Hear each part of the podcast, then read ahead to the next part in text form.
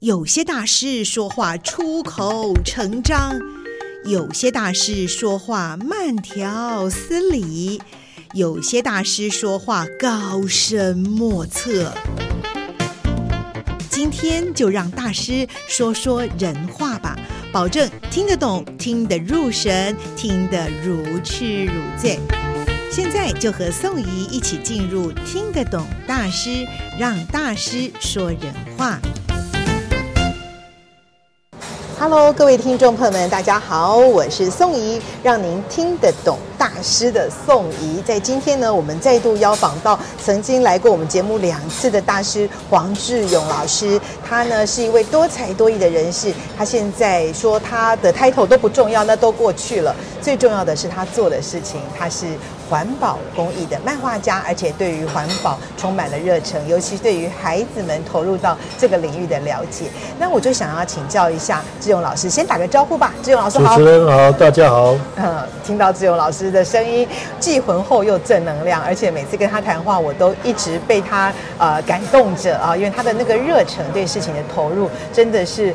能量超级强的，那在这么强的能量之下，我想要跟您请教，您这几年所推动的一些环保的活动啊，在今年呢也有好几项的活动都在运作进行当中。对于环保，或者是对于您觉得对这个社会责任的未来哦，您是不是有勾勒出一些什么样的一个理想的空间，是您想做的事情啊？我其实非常感谢我们这个时代，我们活在最好的时代，我们以过去。并没有遇上真正的战争，那是我们父母时代的事。未来有环境战争，有 AI 机器人战争，我们这一代都遇不上。我们这一代小时候生活的时候，溪水里面是有蜻蜓、青蛙、螃蟹、虾子的，但是这些都渐渐消失，神经已经没有了。所以这些事情都是我们能不能为未来的孩子去创作，跟必须要去创造的事情。这是我们这一代人除了赚钱之外应该去做的事情。对，这很不容易，因为事实上赚钱啊是每个人生活所需啦。很多人都在想，那我相信您也是有您生活上的需要，但是你是怎么转念，可以把它转到社会更大的关怀面向这边来呢？其实我很早就思考这件事情，人生人活着是到底要干什么？我想大家也都在想这件事。嗯、对，人生意义，我我其实从国中就在想，哎，后来我 先说，后来我自己反正决定了一件事，就是说。嗯我们把自己存在的意义存在的做完就好，听起来有点拗口，对不对？哦、我我想讲一个有趣的故事。好好好。愿闻其详。我十八岁的时候交了初恋的女友。哦，这距离现在差不多二两年嘛。您现在 二十，对对对。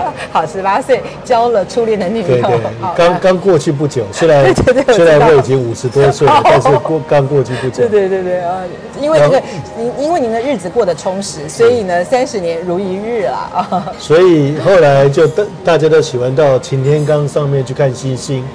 我就带着初恋女友到擎天岗上去看星星，这时候他突然问我一句话，因为那时候我要毕业，啊、要当兵了，要出社会工作了。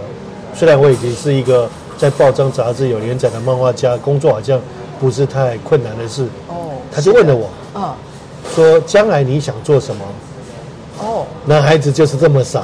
是，其实他那时候想问的，我现在想起来才知道。嗯，他的意思说你要不要结婚了？对呀、啊，是不是你将来是不是要赶快把我娶回家？没有，我回答的事情 很认真，让他很傻眼，也让所有听到这个故事的朋友很傻眼。我跟他说，我只想活到四十岁。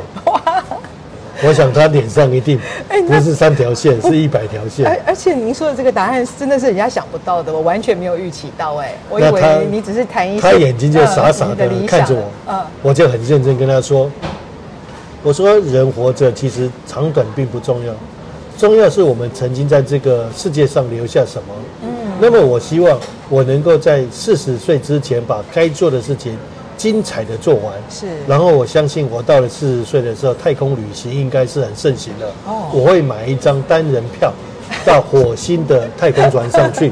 你再怎么样也要买双人票，那是你女朋友。对，我很笨，我很傻。其实我我每讲一句话，他的脸色就越难看，就一直变，然后三条线就一直加上去加上去。然后我就很认真的在讲自己开心的事。哦，然后我说我会成为太空里面的一颗灰尘。消失在太空里面。哇塞，又吓到了，还还不回来，单程票据，呃，一个人的个人票去还没回来呢。后来我想一想，我很多次就在这样的心情之下，一样一样不后悔的完成了。是，虽然我常常面临到很多的痛苦，好比说有人愿意花年薪一两百万、三百万请我去，但是我都拒绝了。我愿意每个月只收入五千块、八千块来过日子。嗯，虽然一边缴房租一边吃饭很痛苦。可是每次看到我想做的事情完成了，我就很开心。是，哎、欸，这边我们又要募款一下了。募款账号是点点点点，开玩笑的，因为大家可以把你未完成的梦想 交到我手上来帮忙完成，一起来圆梦这样子啊。好的，不好意思打断您了。对，所以那呃那个时候呢，您就思考过要做什么。可是那时候您的这个理想可能跟社会大众都差距太远太远了。其实后来想一想，哦、我从三岁要当漫画家，是因为我看了一本漫画书，叫《超能力霸王》。嗯嗯，虽然我后来决定当漫画家，是因为我也想画出这些漫画来。是，但是到三十岁、四十岁的时候，我突然间领悟到一件事，其实我想做的是一个像超能力霸王一样的超人。哎，等一下，我再请教您一下，我们听得懂大师，大师讲的话要让大家听得懂，因为您说的这个漫画，我只听得懂那个“超人”两个字。是，是我们小时候叫超人力霸王，力霸王啊，现在叫做奥特曼超人。哦，翻译不一样。对，okay, 因为他也长大了，他也长大了。OK，好的好的。所以，呃，给您很多。我后来终于懂了这件事。嗯。我其实我从小的梦想就是想要做一个正义的超人。哦。面对许多正义不公理的事情，我就会挺身而出。面对许多打不倒的怪物，需要去那个电电话亭换裤子吗？啊，不用，他只要变身就好了。哦，变身那更快。所以，所以面对到许多公益，包括别人不支持的时候，他仍然会坚持正义的去做。哦。所以，其实我一路以来，不论画漫画、做心理学教学、亲亲子教学，一直到环保公益等等，其实都是为完成小时候这个梦。我要做一个正义公理的超人。哦，哎，您这样讲起来，真的，我觉得孩提时候读的书也好，接受到的资讯也好，真的好重要哦。主持人讲到我的漫画书背后讲的一句话，真的吗？我的漫画书背后讲了一句话：一一本书，一句话，一个人会改变孩子的一生。也就是说，这本环保漫画书的主轴。嗯哼，哎，结果我没想到谈着谈着，我走到您的那个心灵世界里面去了。因为那本书我肯定没看过的，不好意思。代表我们心里是有共鸣的。我相信有，而且听众朋友跟我们也会产生共鸣。是的。嗯，好，那您小时候的这个理念就一直驱动着您。那现在走到人生的这个阶段，也也已经超过了您本来想要这个啊，在这个地上活着的年岁了，对吧？哦，那您觉得是不是有做了很多？您觉得还蛮能够。安慰的一些事情，是不是、啊？所以不知道是不是应该开心。嗯、虽然说五十年来、一百年来，很多的作家、创作者都说了环境问题会很严重，但是没有想到到了我们这个年龄，环境问题真的是进行式，哦、真的需要有人来拯救地球。是。那我的年纪也已经超越我当初的年纪了。是。所以我希望能够培养一批的正义的环保小超人们。来解救地球未来的危机，哦、这也是我现在正在做的工作。哦，拍拍的 Sailor Man。哦，对不起，我们看的卡通不一样。所以你讲的又让大家不了解。又不了解，真的吗？是的。大力水手。现在这个已经退流行了。也不了解。现在他们都看这个小老鼠车车是吧？哦，是是是。那我们找一个专章哦，我们再来讲讲。我们以前在卡，我们这个五五年级同学以前的卡通影片有哪些，带给我们什么样的正向力量？好，那么在呃不不久的将来哈，我相信我们黄老师、志勇老师很多的理念都可以透过跟社会大众的结合而实现。那在最后还剩下很短的节目时间当中，你是不是再给我们一些提醒？我们大家现在开始，我们应该怎么样来做？应该来做什么比较是更有价值的呢？所以刚刚有提到，就是说我们想做的事情。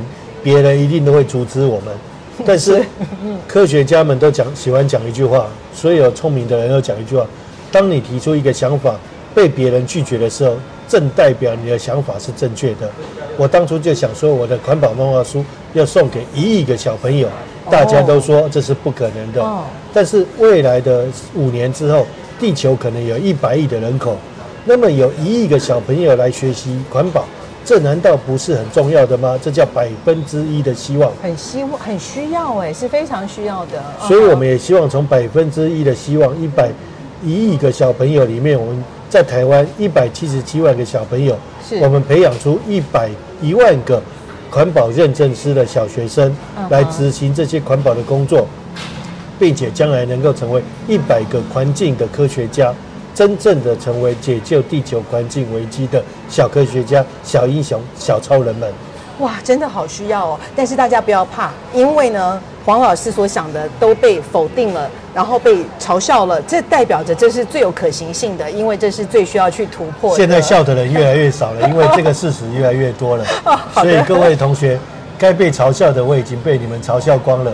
你们接下来就可以做正确的事情了。现在是我们一起来做正确事情的时候了。好的，非常谢谢志勇老师。虽然我很不舍不得这集节目结束，但是时间已经到了。不过我想没有关系，志勇老师的人生智慧、大师的哲学有许多可以跟我们分享的。有机会我们再请志勇老师来，也希望小朋友、大朋友，我们大家一起来努力哦，做正义的超人哦。谢谢主持人，谢谢大家，谢谢志勇老师，也谢谢听众朋友。我们下次再见喽，再见，拜拜。